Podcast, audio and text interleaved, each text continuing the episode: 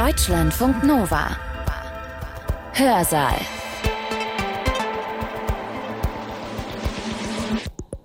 Mit Katja Weber. Ich freue mich, dass ihr dabei seid. Viele Menschen heute sind auf der Suche nach dem eigenen wahren Ich oder nach dem größeren Zusammenhang, sagen unsere Rednerinnen heute.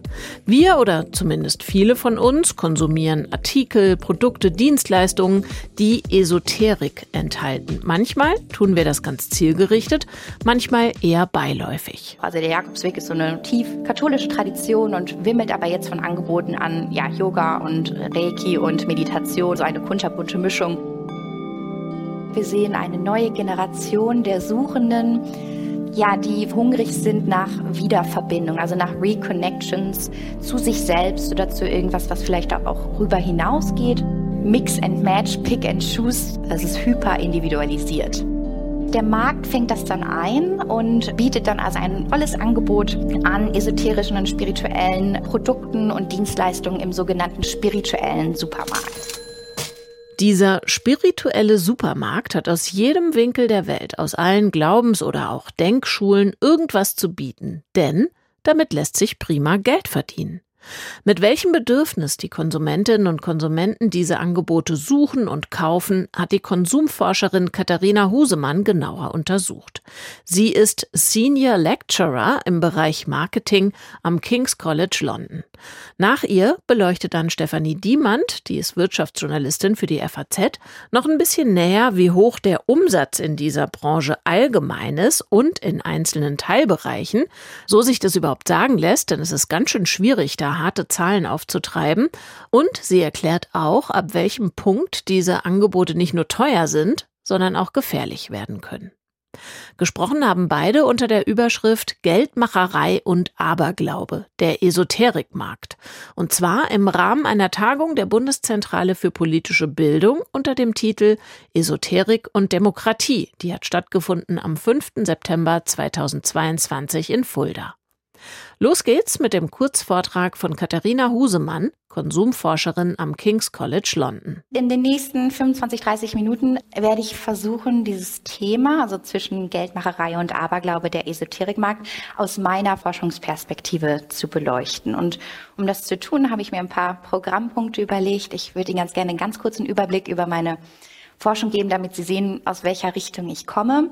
Dann möchte ich den Esoterikmarkt oder wie ich ihn nenne, den spirituellen Supermarkt ein bisschen beschreiben, ein bisschen abgrenzen, Danach gehen wir ganz kurz in eine Makroperspektive. Also was wir in meinem Forschungsbereich, über den ich gleich ein bisschen reden werde, was wir gerne machen, ist, wir gucken uns an, was hat sich gesellschaftlich verändert, was hat sich soziokulturell verändert, dass wir eben sowas wie diesen spirituellen Supermarkt sehen. Und dann am Ende würde ich ganz gerne einmal kurz zu meinem Steckenpferd gehen, also Spiritualität und Entschleunigung. Darüber habe ich ein bisschen was geforscht und geschrieben. Also ganz kurz zu meinem Forschungsprogramm. Also ich bin Konsumforscherin, das heißt, ich gucke mir Konsumtrends an, Konsumverhalten in unserer heutigen ja, Konsumgesellschaft und in meinem Bereich nennen wir das auch Konsumkultur. Und wie gesagt, im Hinterkopf dann ganz oft mit dieser Frage, was hat sich eigentlich verändert, dass wir bestimmte Trends sehen, dass bestimmte Verhalten, Konsumentenverhalten zum Tragen kommen. Methodisch forsche ich qualitativ, das heißt, ich gehe also ins Feld, sagen wir. Ich gucke mir, wenn ich in irgendwelchen Verhalten interessiert bin, dann gucke ich mir meistens an, wie die Konsumenten das machen. Also ich beobachte, partizipiere, mache, schreibe nach Forschungsprotokolle und das sind dann normalerweise meine Datensätze, die ich dann auswerte. 2014, 2015, glaube ich, hat es so angefangen, dass ich mich für dieses Feld von Spiritualität, Markt und Konsum interessiert habe. Und es kam wirklich aus diesen Beobachtungen heraus, dass so jahrhundertealte Praktiken wie Yoga und Meditation einfach aus dem Boden sprießen und dass es da ganz viele Angebote im Markt gibt, dass es ganze Läden voll gibt mit eben so Kristallen und Räucherstäbchen und Klangschalen. Und eine Bekannte von mir damals ist um die ganze Welt gereist und hat Labyrinthe ab gelaufen. Eine andere Bekannte hat Urlaub im Steinkreis gemacht und, und solche Geschichten. Und ja, es hat mich einfach interessiert, was da los ist. Und vor allen Dingen hat mich damals das Pilgern interessiert. Und das Pilgern, also der Jakobsweg in Deutschland, ist das den meisten schon ein Begriff, was ja Harpe damals dieses Buch geschrieben hat. Also dieser Jakobsweg, das ist also diese ganz katholische, christliche Tradition, dieser, dieser Pilgerweg, der in verschiedenen Orten anfängt, also Spanien, Portugal, Frankreich. Und die Leute laufen dann bis nach Santiago de Compostela, das ist im Norden von Spanien. Und dieser, diese Pilgerfahrt, diese, dieser Pilgerweg hat seine Wurzeln im Mittelalter. Ja, und auf einmal erwachte er eben aus diesem Dornröschenschlaf und war irgendwie wieder relevant. Und das vor allen Dingen zu einer Zeit, wo wir eigentlich Kirchengängerzahlen, die sinken für viele, und ich will jetzt keinem auf den Schlips treten, aber kann vielleicht auch Kirche manchmal ein bisschen veraltet wirken und, und dass da also jetzt auf einmal diese traditionelle Pilgerfahrt wieder so aufkommt, hat mich einfach fasziniert. Dann habe ich natürlich Harpes Buch gelesen und es gibt einen ganz schönen Film, The Way heißt der, der mit Martin Sheen, wo äh, so eine Gruppe von Pilgern begleitet wird auf dem Jakobsweg, die dann da ihre Geschichten erzählen. Und das habe ich mir damals auch angeguckt. Und dann bin ich dabei hängen geblieben, habe gesagt, gut, das studiere ich jetzt und habe mich dann also für Spiritualität, Markt und Konsum groß, breit interessiert und habe dann aber eine ethnografische Studie auf dem Jakobsweg gemacht. Damals habe ich dann also angefangen, mich einzulesen und es gab auch da schon Literatur, die mir geholfen hat, das Phänomen erstmal ganz, ganz grob einzuordnen. Also Ende der 90er, Anfang der 2000er hat ähm, Ward Roof schon Bücher geschrieben zu dem Thema und er hat gesagt, dass wir heute eine Bewegung hin zu einer Quest Culture sehen. Das heißt, einer Kultur des Suchens. Wir sehen eine neue Generation der Suchenden, ja, die, was er hat es so geschrieben, die quasi hungrig sind nach Wiederverbindung, also nach Reconnections zu sich selbst oder zu irgendwas, was vielleicht auch rüber hinausgeht. Und der Markt fängt das dann ein und bietet dann also ein tolles Angebot an esoterischen und spirituellen Produkten und Dienstleistungen im sogenannten spirituellen Supermarkt.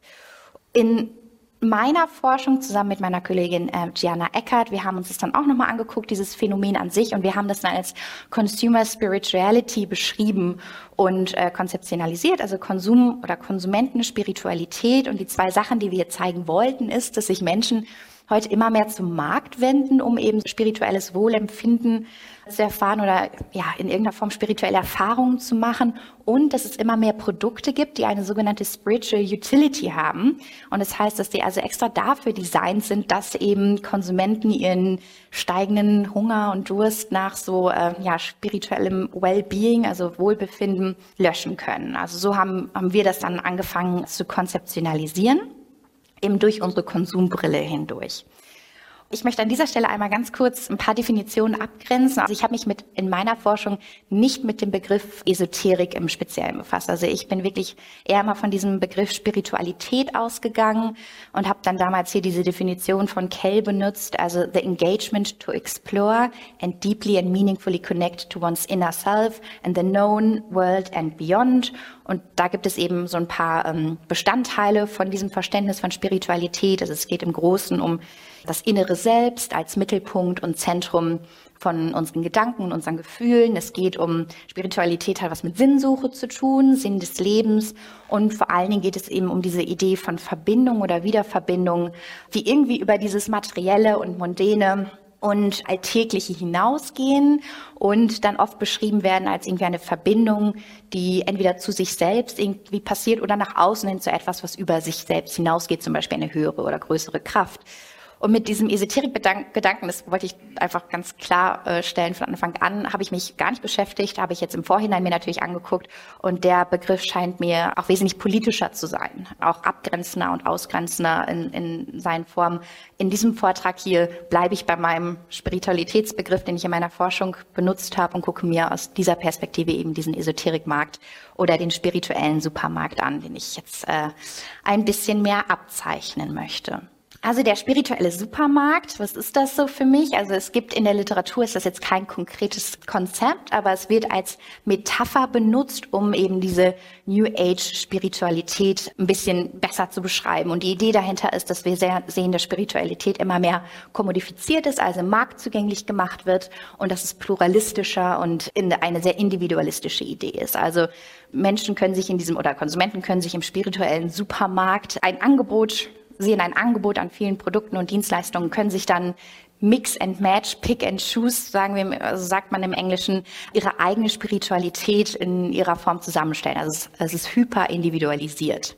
Auf dem Jakobsweg zum Beispiel, also ich bin jetzt gar nicht mit diesem New Age-Gedanken hingegangen, das war jetzt gar nicht der Haupt ja, der Hauptansatzpunkt dieser Forschung. Aber jetzt rückblickend gibt es das da zum Beispiel auch. Also der Jakobsweg ist so eine, also tief katholische Tradition und wimmelt aber jetzt von Angeboten an, ja, Yoga und Reiki und Meditation und wie gesagt, also eine kunterbunte Mischung aus verschiedenen religiösen und spirituellen Richtungen und die Leute wie in einem Selbstbedienungsladen machen sich ihre maßgeschneiderte, suchen sich ihre maßgeschneiderten spirituellen Erfahrungen zusammen.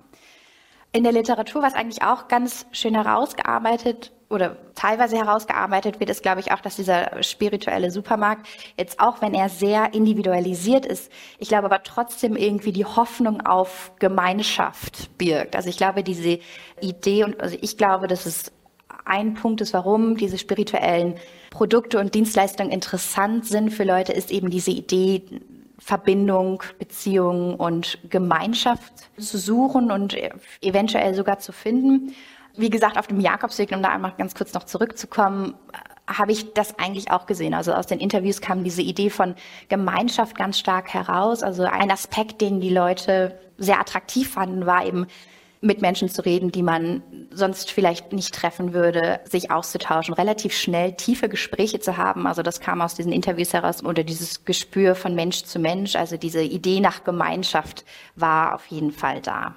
Der spirituelle Supermarkt boomt. Äh, ich habe jetzt probiert, mir im Vorhinein hier zu dem Vortrag ein paar Statistiken und Zahlen zusammenzusuchen, um so ein bisschen Marktwachstum und Marktgröße abzuzeichnen. Fand ich aber unfassbar schwierig, da aussagekräftige Zahlen zu finden. Und ich denke, dass der Grund dafür ist, dass es nicht so wirklich klar ist, welche Produkte und Dienstleistungen jetzt eigentlich dazugehören und auch was so die, die Labels sind, die da benutzt werden. Also ich habe zum Beispiel eine McKinsey-Studie mir durchgelesen, die fand ich ganz interessant, aber da ging es im Prinzip um den Markt, um Achtsamkeit herum, also Mindfulness und Achtsamkeit. Aber das wurde alles unter Wellness diskutiert. Also der Markt, der dann da mit Zahlen beschrieben wurde, war im Prinzip der Wellnessmarkt. Und, ähm, und ich denke, das ist so ein bisschen das Problem, warum es schwierig ist, da genau die Größen und das Wachstum abzuzeichnen. Aber ich habe so ein paar Beschreibungen von dem Markt gefunden. Also es gab eine Studie von der Identity Foundation, die aber im Zusammenhang mit der Uni Hohenheim gemacht wurde. Und das war schon von 2006. Und die haben damals gefunden, dass ungefähr 15 Prozent der erwachsenen Bevölkerung aktiv auf der Suche nach der inneren Mitte sind. Damit umfasst die Gruppe der spirituellen Sinnsucher hochgerechnet mehr als sechs Millionen in Deutschland. Dann gab es einen ganz interessanten Artikel von der Julia Klaus in der Süddeutschen Zeitung und sie hat sich damals auf einen Trend- und Zukunftsforscher bezogen, den Eike Wenzel und der hat damals eine eigene Studie gemacht. Er hat gesagt, er hat gesagt, der Esoterikmarkt boomt. Jährlich setzt die Branche zwischen 15 und 20 Milliarden Euro um in Deutschland und das Potenzial der Branche wird weiter wachsen und so ein kleines Business-Online-Magazin. Ich fand nur diesen, diese Aussage ganz interessant, deshalb habe ich sie nochmal mit reingenommen. Themen wie Spiritualität und Esoterik sind in der Mitte der Gesellschaft angekommen, nicht zuletzt dank Yoga und Meditation. Und der Markt ist wahrscheinlich ja durch Covid auch nochmal angeheizt worden. 2020 oder 2021 äh, hat mich eine Marktforschungsagentur in London angesprochen. Wir haben zusammen an einem Artikel gearbeitet, der heißt Spiritualität in der Krise, so wie wir es heute auch schon äh, diskutiert haben. Und die haben auch noch mal ein paar Zahlen und Statistiken zusammengefunden. Wie gesagt, also die Zahlen hier beziehen sich, also generell habe ich nach Deutschland und UK und US ein bisschen geguckt. Hier die Vice Media Group sagt zum Beispiel, 75 Prozent der UK- und US-Bevölkerung zwischen 16 und 39 glauben, dass ihnen in der jetzigen Situation, also während Covid, Spiritualität im, Bezug auf Achtsamkeit und Selbstfürsorge sehr gut tut.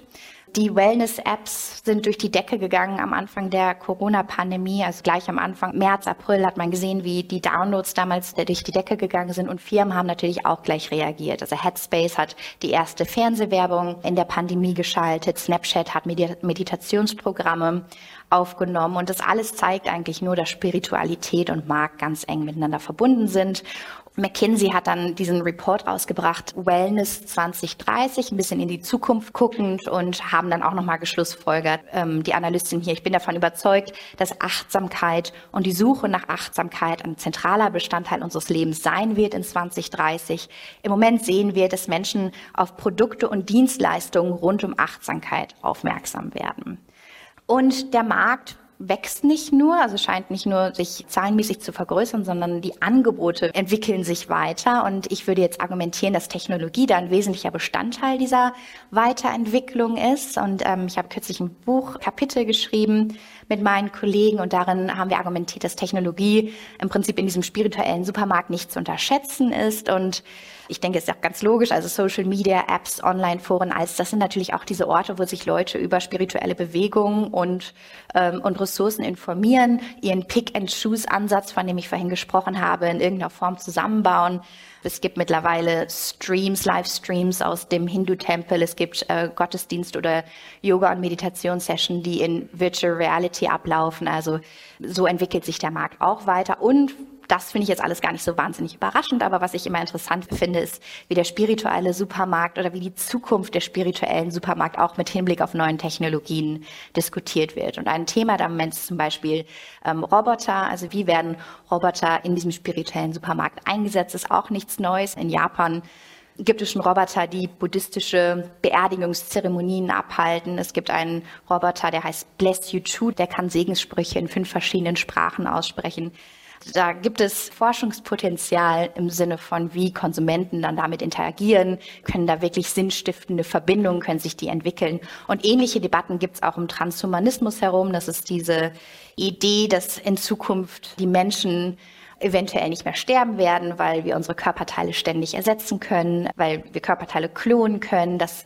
unser Geist und unsere Gedanken irgendwann auf eine Cloud hochgeladen werden, dafür immer bleiben. Also das sind diese gesellschaftlichen Zukunftstheorien und dann natürlich auch die Frage, wie sieht dann Spiritualität in so einer Gesellschaft aus? Wie sieht der spirituelle Markt aus? Was gibt es da für Angebote und für Produkte in so einer Gesellschaft? Also das nur, um diesen Markt ein bisschen weiter abzuzeichnen und zu sehen, ähm, wie sich das also auch weiterentwickelt oder weiterentwickeln könnte. Und noch ganz kurz, bevor bevor ich auf so ein bisschen gesellschaftliche Makrobewegung eingehe, möchte ich hier noch ganz kurz einmal sprechen zu dieser Idee von warum überhaupt Markt. Also und was ich damit meine ist, warum wenden sich die Menschen heutzutage mehr dem Markt zu und weniger der Kirche als Institution, um so spirituelles Wohlempfinden in irgendeiner Form zu erfahren.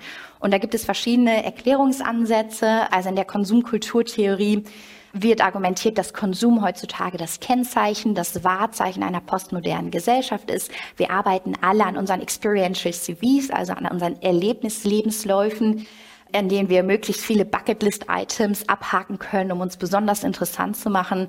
Und diese Idee, spirituelle Hobbys eventuell zu haben, spirituelle Reisen zu machen, ähm, könnte etwas sein, was diese Experiential Lebensläufe nochmal bereichert. Die andere, und das ist wahrscheinlich eher so diese traditionelle Argumentation, der Markt ist einfach wesentlich flexibler und agiler als andere Institutionen. Und das ist ein Argument, das der Ward Roof schon herausgearbeitet hat, wie gesagt, Ende der 90er, Anfang der 2000er. Der hat sich damals die Babyboomer-Generation in den USA angeguckt und hat gesehen, dass sich die religiöse Landschaft weiterentwickelt oder sich verändert hat, dass sie wesentlich pluralistischer und individualisierter geworden ist, dass es eine Bewegung weggibt von strikter institutionalisierter Religion hin zu mehr personalisierten spirituellen Interessen, weg von kirchlicher Autorität hin zu einem mehr einem Freiheitsgedanken, sich wie gesagt eben dieses Pick and Choose selbst zusammen zu bauen. Und das sind einfach gesellschaftliche Veränderungen, würde man jetzt ähm, argumentieren können, auf die ein Markt eigentlich einfach wesentlich schneller und agiler per Definition reagieren kann, als zum Beispiel eine Kirche, die äh, ja ähm, viele vielleicht auch eher als starr empfinden. So, jetzt möchte ich ganz gerne einmal übergehen zu dieser Idee von Gesellschaft, Spiritualität und Markt. Und wie gesagt, also in dieser Konsumforschung haben wir oft diese Fragestelle im Kopf, was passiert eigentlich gesellschaftlich? Was sind da soziokulturelle Veränderungen, die da sind, die jetzt eben bestimmte Konsumtrends zum Tragen bringen? Ich habe jetzt einfach mal, und das sind wirklich mehr jetzt Schlagworte, also ich werde jetzt hier kein Referat halten über diese verschiedenen Theorien, aber also es gibt natürlich in der Soziologie verschiedene Ansätze, wie unsere heutige postmoderne, moderne, spätmoderne Gesellschaft beschrieben wird. Ulrich Beck zum Beispiel sagt, wir leben in einer Risikogesellschaft, also in der wir ständig im Prinzip von Unsicherheit umgeben sind, von Angst umgeben sind, ökonomische Unsicherheit, Armut, aber es geht da auch um ähm, also Risiko durch äh, Umweltkatastrophen, dass diese Angst und diese Unsicherheit also in unserem All also Leben, alltäglichen Leben ganz äh, verfestigt ist. Dann gibt es ähm, Sigmund Baumann, der hat unsere heutige Gesellschaft Liquid Modernity bezeichnet und Liquid wird im Deutschen meistens übersetzt mit flüchtig oder flüssig, aber eher flüchtig wohl eher. Äh, und diese Metapher steht dafür, dass die Gesellschaft ständig im Wandel ist, ständig im Aufbruch. Flüchtig ist die Gesellschaft im Sinne von die Identitäten der Personen, aber auch die Beziehungen. Flüchtig sind auch wirtschaftliche Beziehungen. Also alles ist ständig im Fluss. Nichts ist stabil, nichts ist sicher. Und Hartmut Rosa, und da komme ich gleich noch mal ganz kurz drauf zurück, Hartmut Rosa beschreibt unsere heutige Gesellschaft als eine beschleunigte Gesellschaft. Er sagt, die Zeitstrukturen haben sich verändert. Es ist einfach alles wesentlich schneller und schnelllebiger geworden. Wie gesagt, ich komme da gleich noch mal drauf zurück. Und das sind einfach verschiedene Ansätze, wie wir unsere heutige Gesellschaft umschreiben können. Und auch teilweise natürlich sehr metaphorisch. Sind natürlich fundamental unterschiedlich, aber es gibt auch ein paar Gemeinsamkeiten. Und das sind diese Ideen von, wir leben in einer ständigen Unsicherheit, Unbeständigkeit, soziale Fragmentierung, Individualismus und eben diese Schnelllebigkeit. Und Gianna und ich, wir haben vor ein paar Jahren einen Artikel geschrieben, wo wir dann argumentiert haben, dass es genau diese Bedingungen der postmodernen Gesellschaft sind, die es schwierig machen und schwerer machen, überhaupt sinnstiftende Verbindungen in irgendeiner Form aufzubauen. Es ist schwierig anzuhalten, durchzuatmen, zu reflektieren. Auf der anderen Seite sind aber auch diese Bedingungen genau der Grund, warum es diesen starken Drang und diesen Durst nach diesem spirituellen Supermarkt äh, in irgendeiner Form gibt. Und in dem Sinne ist es dann auch gar nicht so überraschend, dass dieser spirituelle Supermarkt wächst, weil da natürlich Produkte und Dienstleistungen auf einem Silbertablett einfach zugänglich gemacht werden. Andere Forscher haben das, also wie gesagt, diesen Zusammenhang natürlich zwischen diesem spirituellen Markt und gesellschaftlichem Wandel auch gemacht. Hier Redden sagt, der wachsende New Age Markt kann als Erlösung von den Launen und der Wechselhaftigkeit des modernen Lebens verstanden werden. Timothy Conover hat, die haben sich New Age Tourism angeguckt, also Tourismus und äh, haben dann am Ende gesagt, in einer schnelllebigen Konsumgesellschaft, in der Menschen chronisch gestresst sind und Burnout haben, sind diese erlebnisvollen Reisen des New Age Tourismus balsam für die Seele. Jetzt noch am Ende möchte ich ganz kurz einmal auf diese Idee von Spiritualität und Beschleunigung und Entschleunigung zurückkommen, weil ich mich damit eben auch gerade in dieser, mit dieser Jakobsweg-Studie befasst habe. Also Hartmut Rosa, wie gesagt, hat diese ähm, Theorie der Beschleunigung äh, aufgesetzt und er hat im Prinzip gesagt, dass wir die Dynamisierung der Welt sehen, dass eben diese Zeitstrukturen beschleunigt werden und das auf drei verschiedenen Ebenen. Er sieht eine technische Beschleunigung, also durch Telekommunikation, durch neue Technologien, die unser Leben beschleunigt. Ähm, er sieht Beschleunigung im sozialen Wandel, also schnelle Veränderungen in Politik, in Wirtschaft, aber auch in Familie zum Beispiel und eine Beschleunigung des Lebensrhythmuses. Also wir müssen jetzt wesentlich mehr in kürzerer Zeit schaffen, was dazu führt, dass wir alle Multitasking machen müssen. Ich sage das jetzt ein bisschen als Plattitüde.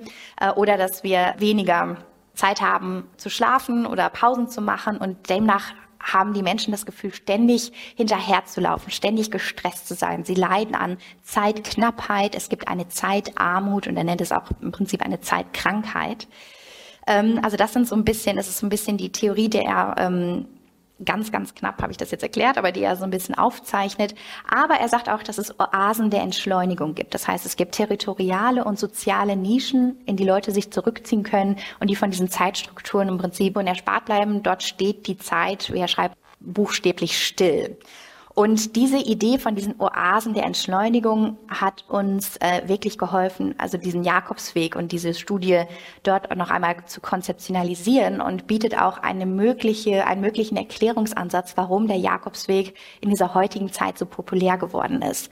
Und die Antwort ist dann, weil dort die Zeitstrukturen anders sind, weil, oder die Leute, die dort anders empfinden, so muss ich sagen, weil die Leute dort eine Art von Entschleunigung erfahren. Also diese Idee von Langsamkeit und Entschleunigung war eigentlich das, das Hauptthema in der Studie auf dem Jakobsweg.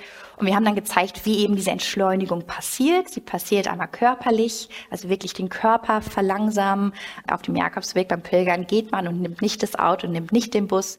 Es gibt eine technologische Entschleunigung, das heißt, sich von Technologien besser kontrollieren oder auch zum Teil limitieren. Das ist E-Mails und werden nur am Abend gecheckt. Und es gibt eine episodische Entschleunigung, also wirklich eine Vereinfachung des Lebensrhythmus. Es geht da wirklich nur ums Wandern, ums Essen und ums Schlafen und keine großen Konsumentscheidungen. Das argumentieren wir dann führt zu diesem Gefühl der Entschleunigung, zu dem Gefühl, mehr Zeit zu haben, dass die Zeit langsamer vergeht, dass man nachdenken kann, in sich reinhören kann, eventuell sinnstiftende Verbindung zu sich selbst oder vielleicht zu seinem Pilgernachbarn aufbaut und Rosa würde das wahrscheinlich nennen, Menschen können dort Resonanz spüren. Und diese Idee von Langsamkeit und Spiritualität und dass es eng zusammenhängt, hat äh, Karl Honoré schon beschrieben in seinem Buch In Praise of Slow. Und er ist einer dieser Anführer dieser Slow Movements. Und das Argument ist wirklich, also Spiritualität und Langsamkeit sind eng miteinander verknüpft in Spiritualität oder ist per Definition langsam. Es, braucht es braucht Entschleunigung, um Zeit, aber auch eben das Mindset zu haben, ähm, irgendwelche Form von Verbindung oder Wiederverbindung zu erleben und diese Erfahrung von Entschleunigung gibt Raum für Reflexion und Achtsamkeit. Jetzt einmal zurückzukommen zu dem Titel, also Esoterikmarkt, Geldmacherei oder Aberglaube. Ich würde jetzt einfach aus meiner Forschungsperspektive behaupten, ich will da jetzt kein Nein zu sagen, aber ich würde da jetzt einfach mal ein Fragezeichen hintersetzen und sagen, dass es wahrscheinlich doch komplexer ist als das. Also geht es da um Aberglaube? Kann sein, aber was wir, denke ich, auf diesem Jakobsweg gefunden haben oder in dieser Studie, dass die Leute Durst und Hungern eben nach dieser Entschleunigung haben in einer beschleunigten Welt und dass Spiritualität vielleicht ein Weg dorthin sein kann. Die zweite Frage, geht es um Geldmacherei? Da habe ich mich noch mal, habe ich noch mal ein bisschen auch nachgelesen. Also Redden und Posami würden zum Beispiel argumentieren, dass es wahrscheinlich auch um mehr geht als das, äh, dass dieser spirituelle Supermarkt, so wie er ist, dass er jetzt da ist, zeigt eigentlich eine gewisse kulturelle Logik auf und ist repräsentativ für den Wandel oder für die Gesellschaft, für die postmoderne Gesellschaft, die wir sehen. Soziokulturelle Bewegung, gesellschaftlicher Wandel beeinflusst immer Markt und Markt beeinflusst dann wieder ähm, Gesellschaft und somit würde ich sagen, dass das Dynamiken sind, die ja eventuell über Geldmacherei und Aberglaube auch hinausgehen. Die Konsumforscherin Katharina Husemann und ihr Vortrag über Angebot und Nachfrage im spirituellen Supermarkt. Da sie auch einiges zum Jakobsweg gesagt hat, will ich euch gleich mal darauf hinweisen, dass wir auch dazu schon einen dezidierten Vortrag hatten im Hörsaal. Der schlummert im Archiv und wartet da auf euch. Und zwar handelt es sich dabei um einen Vortrag aus religionssoziologischer Sicht.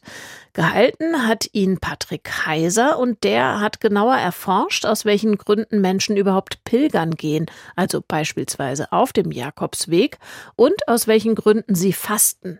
Ihr findet diesen Vortrag online bei uns und wir verlinken das auch. Jetzt aber geschwind zurück zur Tagung Esoterik und Demokratie von der Bundeszentrale für politische Bildung und zum zweiten Vortrag unter der Überschrift Geldmacherei und Aberglaube, der Esoterikmarkt. Da hat direkt nach Katharina Husemann Stefanie Diemand gesprochen. Diemand ist Wirtschaftsredakteurin bei der Frankfurter Allgemeinen Zeitung und sie wird uns in den nächsten gut 20 Minuten schildern, womit Geld verdient wird im ESO-Markt. Und zu Beginn stellt sich die Rednerin kurz und knapp vor. Wenn Sie mal einen Blick in mein Autorenprofil werfen, dann lesen Sie da im ersten Moment erstmal nichts über Esoterik. Ich habe nämlich eigentlich die Themengebiete Konsum, Handel und Arbeit. Aber interessanterweise stoße ich bei all diesen Themengebieten, die ja sehr breit sind, immer wieder eigentlich auf Spiritualität und auf Esoterik. Und deswegen freue ich mich ein bisschen über das Thema sprechen zu können. Es ist ein sehr großes Thema. Ich versuche vor allem Dingen so ein bisschen mich an einem Zitat heranzuangeln von Hartmut Zinser, der eigentlich sagt, dass schon heute Esoterik ganz normal zu unserem Alltag dazu gehört. Und ich habe mich mal gefragt, stimmt es eigentlich wirklich? Und ich hatte letzte Woche großes Glück, denn ich hatte Urlaub. Ich war im Allgäu und ich war Bergsteigen.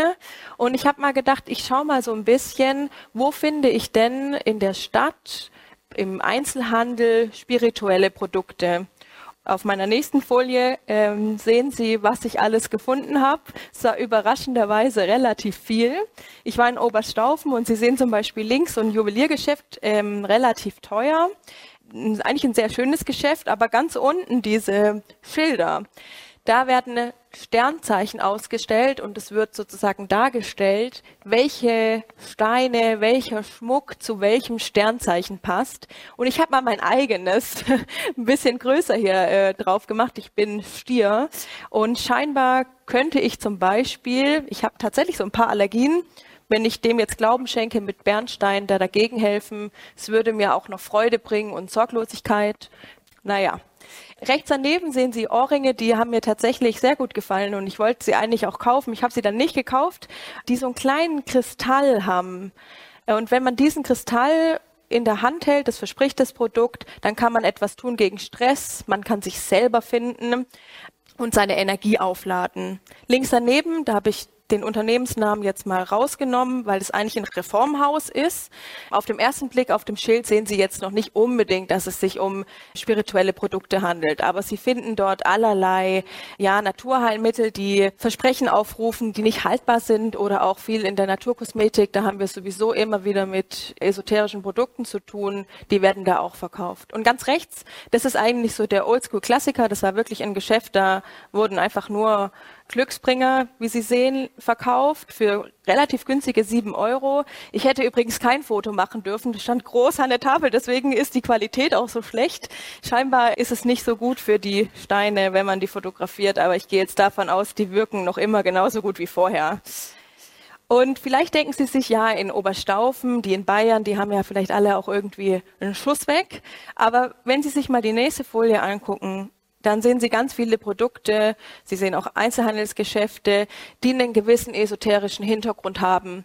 Und es ist vollkommen egal, ob es jetzt ein Bio-Anbauverband wie Demeter ist oder ob es eine ganz neue Marke ist wie Lululemon, das, die machen Yoga-Hosen. Diese Produkte konsumieren wir relativ selbstverständlich. Und ich will damit auch nicht sagen, dass jemand, der bei Alnatura einkaufen geht, ein Esoteriker ist. Also da dürfen Sie mich nicht falsch verstehen. Aber es gibt eben doch schon Händler und es gibt Produkte, die eben für mehr stehen wollen als nur das Produkt. Die wollen auch noch einen Nutzen mitverkaufen.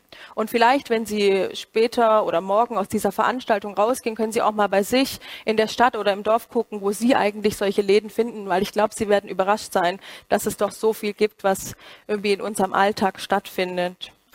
Ich möchte auch ganz kurz einen Überblick über den Markt geben. Da werden, Sie so ein paar Sachen finden, die Katharina schon vorgestellt hat und dann ein bisschen stärker darauf eingehen, was eigentlich Angebot und Nachfrage im Esoterikmarkt ist. Also wer sind die Kunden und wer sind die Unternehmen?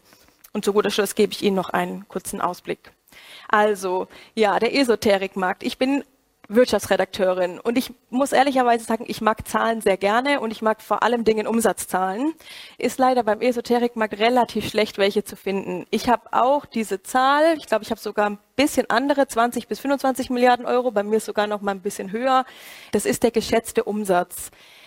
Es ist ein bisschen schwierig, weil wir beim Esoterikmarkt unterschiedliche Anbieter haben. Wir haben einen Energiecoach, der äh, hat seine Klienten bei sich im Wohnzimmer. Wir haben aber auch ein Yoga-Studio oder wir haben Meditationsseminare bei Facebook oder WhatsApp. Also es ist einfach unmöglich, diesen Markt so richtig zu fassen zu bekommen. Aber wir können uns den ein bisschen annähern. Wir wissen zum Beispiel, dass im Jahr 2020 12 Prozent der verkauften Sachbücher aus dem spirituellen Bereich waren. Und wir wissen auch, dass der größte Messeanbieter, die heißen ESO-Team, in diesem Jahr rund 15 Messetermine hat. Was ich tatsächlich erstaunlich fand, weil die, das Messegeschäft läuft jetzt erst wieder wieder an. Das wissen Sie ja, mit Corona fand lange Zeit hauptsächlich digital, wenn überhaupt was statt. Und eine Zahl, die mich überrascht hat, es gibt 6000 Astrologinnen und Astrologen. Jetzt ist das kein geschützter Begriff, also auch da ein bisschen vorsichtig sein. Ich fand es aber äh, erstaunlich viel und ich fand auch, dass sie erstaunlich viel erzielt haben. Aber gut. Äh, der größte Bereich, wenn es um den Esoterikmarkt geht, das sind schon immer noch auch der Medizinbereich. Und wenn wir uns mal angucken, wie viel Umsatz mit homöopathischen Arzneimitteln nur in Apotheken, die nur in Apotheken verkauft werden, dann sind es 550 Millionen Euro. Die werden aber natürlich auch schon über Online-Shops oder beim, beim Homöopathen selber verkauft. Wenn Sie sich mal angucken, DHU, das ist das größte Geschäft in dem Bereich, macht jährlich rund 900 Millionen Euro. So, jetzt man sich, kann man sich ja fragen, wer sind eigentlich diese Konsumenten? Und ich muss ganz ehrlich sein, bevor ich dieses Themenfeld recherchiert habe, habe ich mir esoterische Menschen immer so ein bisschen vorgestellt, ein bisschen, ja, ein bisschen verrückt im Kopf, vielleicht auch mit langen Röcken, die so hin und her wedeln, was man halt so oft sieht, wenn man sich Reportagen im Fernsehen anguckt, wo irgendein Journalist auf einer Esoterikmesse ist. Ich habe jetzt mal zwei Umfragen rausgesucht, die ein bisschen zeigen, dass das Feld, glaube ich, deutlich breiter ist. Hier haben Sie eine Umfrage, da wurde gefragt, wie abergläubisch sind sie. Und 39 Prozent der Frauen haben angegeben, dass sie abergläubisch oder eher abergläubisch sind. Was hier interessant ist, ist, dass natürlich der Begriff Aberglaube eher negativ konnotiert ist. Hätte man vielleicht gefragt, wie spirituell empfinden sie sich, könnte das schon viel höher ausfallen. Und, das war etwas, was mich sehr überrascht hat, es gibt doch einen großen Anteil in der Bevölkerung, der immer noch an Horoskope glaubt. Es sind halt tendenziell eher die Jüngeren, obwohl auch 55 Jahre noch nicht so alt ist, aber es sind tendenziell die jüngeren Menschen, die an Astrologie glauben. Es kam eine Umfrage von Wired raus. Da wurde mal geguckt, wie hat sich das während der Corona-Pandemie verändert. Und die haben Daten ausgewertet von Horoskop-Apps und von Partnersuch-Apps. Und da kam am Ende raus, dass vor allen Dingen in der Pandemie Männer mehr Horoskope gelesen haben. Also früher hat man eher gesagt, das machen nur Frauen.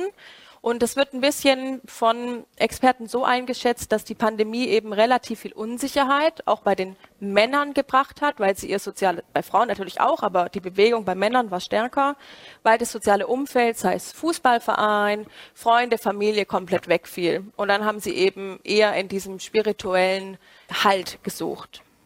Und, das haben wir ja schon gehört, ich finde es total, mich überrascht es total, dass ein Drittel der Bevölkerung Religion noch für wichtig hält, aber so viele Menschen eigentlich spirituell sind. Und ich habe mich da ein bisschen gefragt, wie kann das eigentlich sein? Und mir persönlich ist der Unterschied zwischen moderner Spiritualität und Spiritualität in den Weltreligionen, denn jede Weltreligion kennt den Begriff Spiritualität. Es ist aber nicht dasselbe.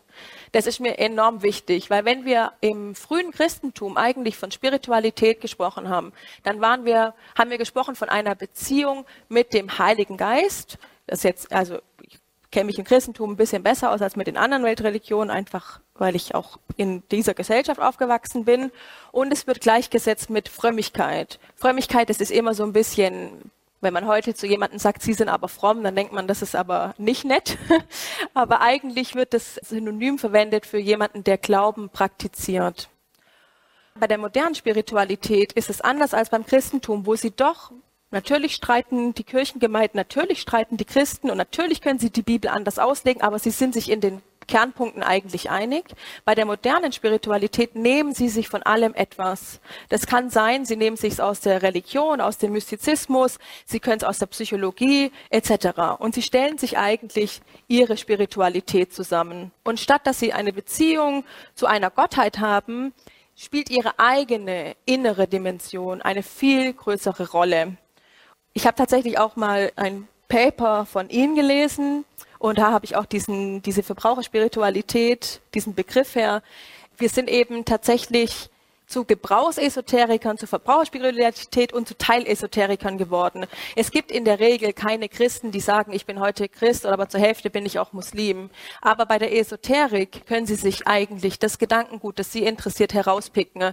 Sie können sich irgendwie für Raumsprays interessieren, die oder für Feng Shui, aber irgendwie auch für äh, Anthroposophie oder andere. Ähm, und sie werden nicht krumm angeschaut eigentlich, und das finde ich das wahre, wirklich erstaunliche, ich habe hier mal ein Zitat von Wolfgang Huber, das ist der ehemalige Ratsvorsitzende. Eigentlich ist Spiritualität eine Gegenbewegung zum Konsum. Es ist eigentlich etwas, das sich gegen den Materialismus stellt. Und davon sind wir aber heute auf dem Esoterikmarkt weit entfernt. Jetzt kann man sich fragen, warum das ist. Ich möchte es jetzt auch gar nicht so lange ausdehnen, weil ich tatsächlich keine Wissenschaftlerin bin. Aber ich glaube tatsächlich auch, dass das was mit Themen wie Achtsamkeit oder Selbstoptimierung zu tun haben, die immer stärker in unseren Alltag Einklang finden. Wir haben einen Optimierungszwang. Wir überlegen uns, wie können wir eigentlich unsere Leistung besser steigern. Und ich glaube, und ich glaube, das ist in den letzten Jahren deutlich mehr geworden durch die Corona-Pandemie und auch durch Themen wie zum Beispiel der Ukraine-Krieg. Wir möchten die Verantwortung für gewisse Probleme weggeben. Wir möchten uns etwas Höherem zuwenden. Es soll keinen Zufall mehr geben. Dinge sollen Sinn machen. Wir tun uns schwer in dieser doch sehr komplexen Welt. Und die Esoterik und die Spiritualität, die bieten aber einen Ausweg in eine sehr, sehr vereinfachte Welt, wo man sehr einfach Entscheidungen treffen kann. Das waren so ein bisschen die Konsumenten. Mir ist es wichtig zu sagen, wir haben Konsumenten in jedem Alter, aus jeder Einkommen, also Einkommensschicht. Es hat jemand, der sich für Spiritualität oder Esoterik interessiert, den können Sie nicht einfach in eine Schublade stecken. Aber einfacher zu kategorisieren sind tatsächlich die Unternehmen, die, die auf diesem Markt stattfinden. Ich habe das in drei ähm, Teile eingeteilt und ich wollte erstmal über die alten Player reden. Und ich habe mir da ein Beispiel rausgesucht. Das ist Königsfurst Urania. Das ist ein relativ, das ist kein, kein uralter Verlag, aber er wurde 1977 gegründet, ist also 55 Jahre alt. Und der verkauft auf seiner Webseite dieses Tarot-Set. Das ist einer der, äh, also Tarot, ist, da können Sie Karten legen, ist eines der ältesten Sets, das es gibt. Es geht zurück auf das 15. Jahrhundert. Dieser ähm, Verlag verkauft aber auch noch andere Sets. Hier sehen Sie zwei Tarot-Sets, die ein bisschen anders gestaltet sind. Und ich würde eigentlich gerne mal also rechts ist für Katzenfans und in der Mitte ähm, würde ich gerne mal vorlesen, wie dafür geworben wird auf der Webseite. Für die moderne Gesellschaft, in der sich vor allem in den Städten seit Jahren eine lebendige, urbane Spiritualität entwickelt. Die Figuren sind selbstbewusste, lebensfrohe Frauen aller Altersklassen, aller Hautfarben und Kulturen. Sie benutzen Handys, tragen sexy Kleider oder Sneakers und fahren Motorrad. Und ich glaube, es ist ziemlich eindeutig, für wen da eigentlich geworben wird. Also die Zielgruppe hier sind junge, dynamische Frauen, die in der Stadt leben. Und das ist eigentlich ein traditionsspirituelles äh, Unternehmen und trotzdem entwickelt es sich so weiter, dass auch Produkte sozusagen moderner werden. Dann gibt's auch neue Player. Also Sie sehen hier spirituelle angehauchte Produkte, zum Beispiel ein eine Wasserflasche, die übrigens 50 Euro kostet, ist also gar nicht so günstig, mit, mit einem Kristall darin. Das soll wohl für die spirituelle und emotionale Entwicklung ganz gut sein. Und es wird verkauft von Douglas. Douglas als größte Parfümerie, die wir in Deutschland haben. Daneben haben sie noch mal ein Tarot-Set von Thalia, ist auch kein kleines Unternehmen in Deutschland im, auf dem Buchmarkt. Und rechts daneben vom zweitgrößten äh, Modehändler der Welt, H&M, ein T-Shirt, wo sie ihr Sternzeichen in dem in dem Fall ist es jetzt der Löwe, drin sehen. Und ich möchte nicht sagen, dass diese Unternehmen esoterisch sind, überhaupt nicht. Aber diese Unternehmen stellen ein Angebot, weil es diese Nachfrage danach gibt. Und Sie können heute in fast jedem Ladengeschäft solche Produkte finden, die esoterisch angehaucht sind. Und das finde ich tatsächlich erstaunlich. Und ich habe das Esoterik 2.0 genannt. Hier sehen Sie eine YouTuberin, die hat ein Video online gestellt, wie man sozusagen lernen kann, Tarotkarten zu legen. Das war vor drei Jahren und es hatte 1,8 Millionen Aufrufe. Mir ist dieses Thema tatsächlich besonders wichtig, weil wir denken, oder ich dachte immer früher, wenn ich an Esoterik gedacht habe, ja, das sind eben die Leute, die gehen auf die Messen. Das sind eben die, die kaufen sich vielleicht mal irgendeinen Kristall. Aber Esoterik ist schon längst im digitalen Zeitalter angekommen. Und da gibt es eine Menge von Beispielen und ich habe dieses Video, also das ist ein Video von der Plattform TikTok und ich lasse es jetzt erstmal einfach abspielen.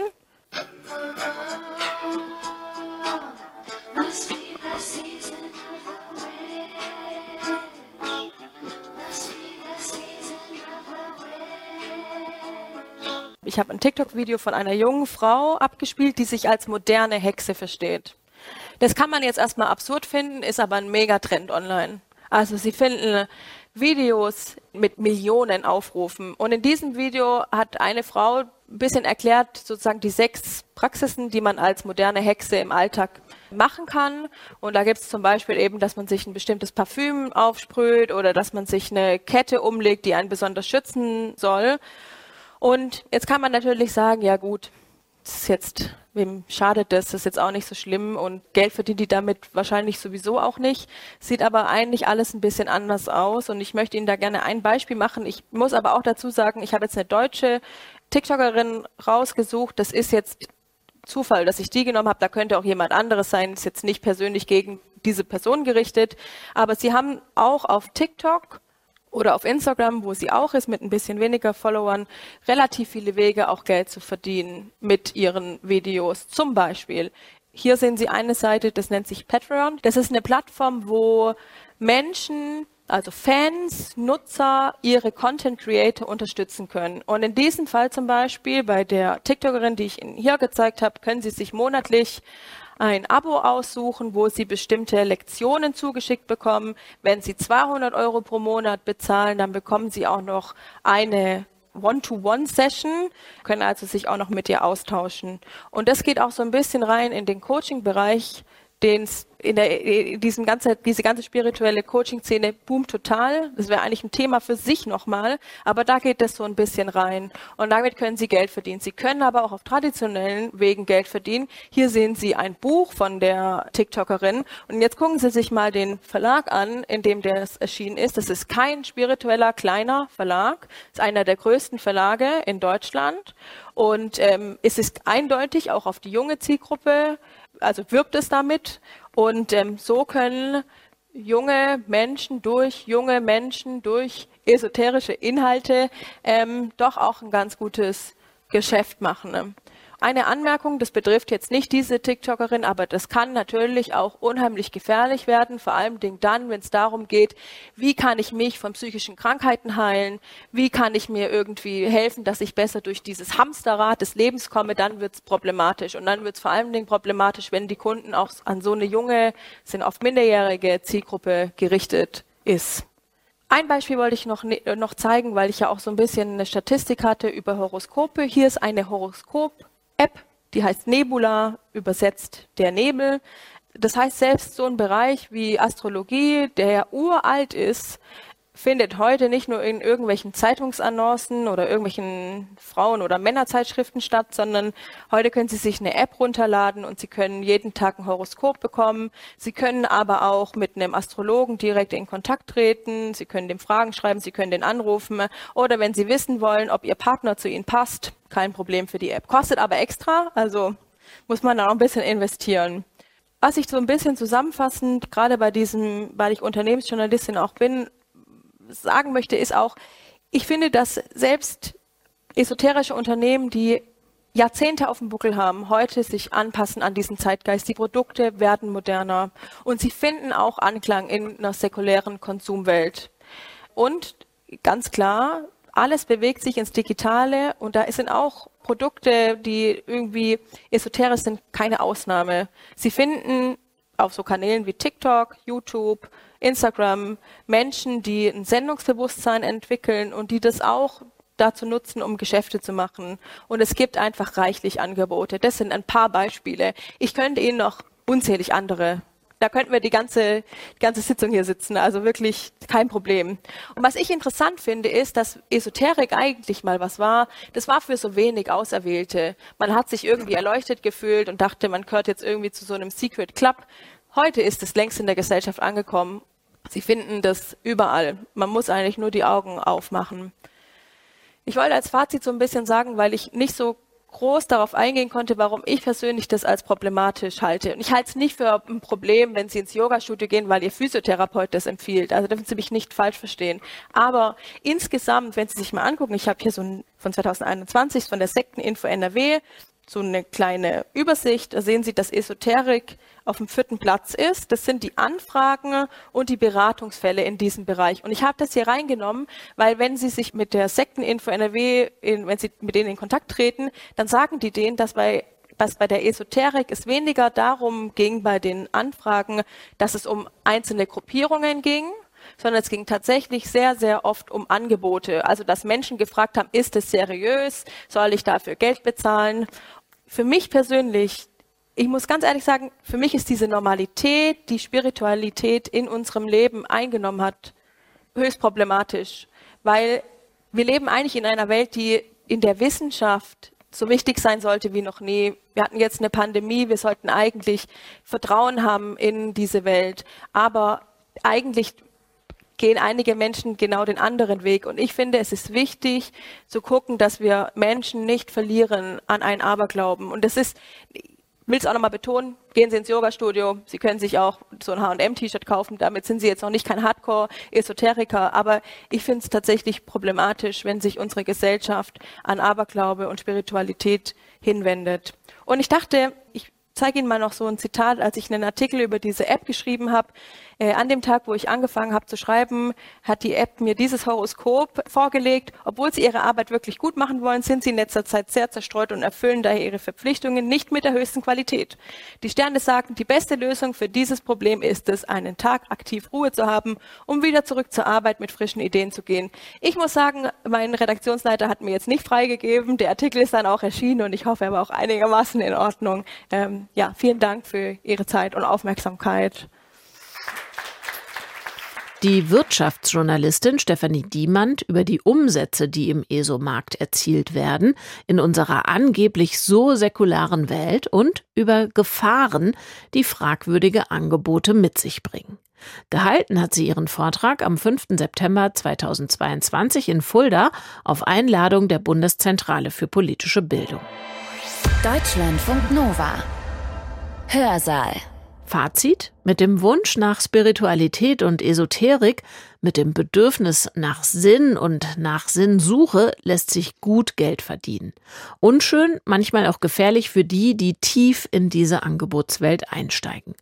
Gefährlich sein kann das aber auch für die Demokratie, wenn Spiritualität und Verschwörungsideologie zusammenkommen. Und die entsprechenden Angebote sind, so sagt's der Politikwissenschaftler Jan Rathje, die sind oft nur zwei, drei Klicks voneinander entfernt.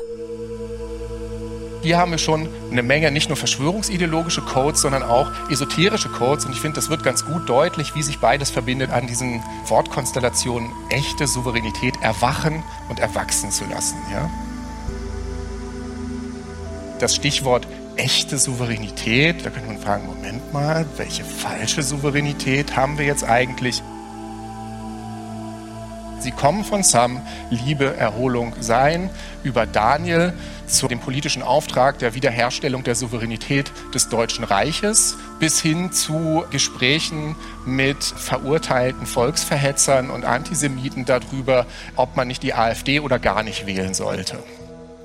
Diesen Vortrag über die Schnittmenge von Esoterik und Verschwörungsideologie findet ihr online bei uns im Hörsaal und dazu noch jede Menge weiterer Vorträge über Demokratieforschung. Genauer gesagt findet ihr da auch Vorträge wirklich zu allen anderen denkbaren Forschungsgebieten, also wirklich alles zwischen Astrophysik und Zoologie. Schaut und hört euch da gerne um. Für heute wieder mal vielen Dank für euer Interesse. Ich bin Katja Weber. Ich finde es super, dass ihr dabei wart. Bis bald. Deutschlandfunk Nova. Hörsaal. Jeden Sonntag neu. Auf deutschlandfunknova.de und überall, wo es Podcasts gibt. Deine Podcasts.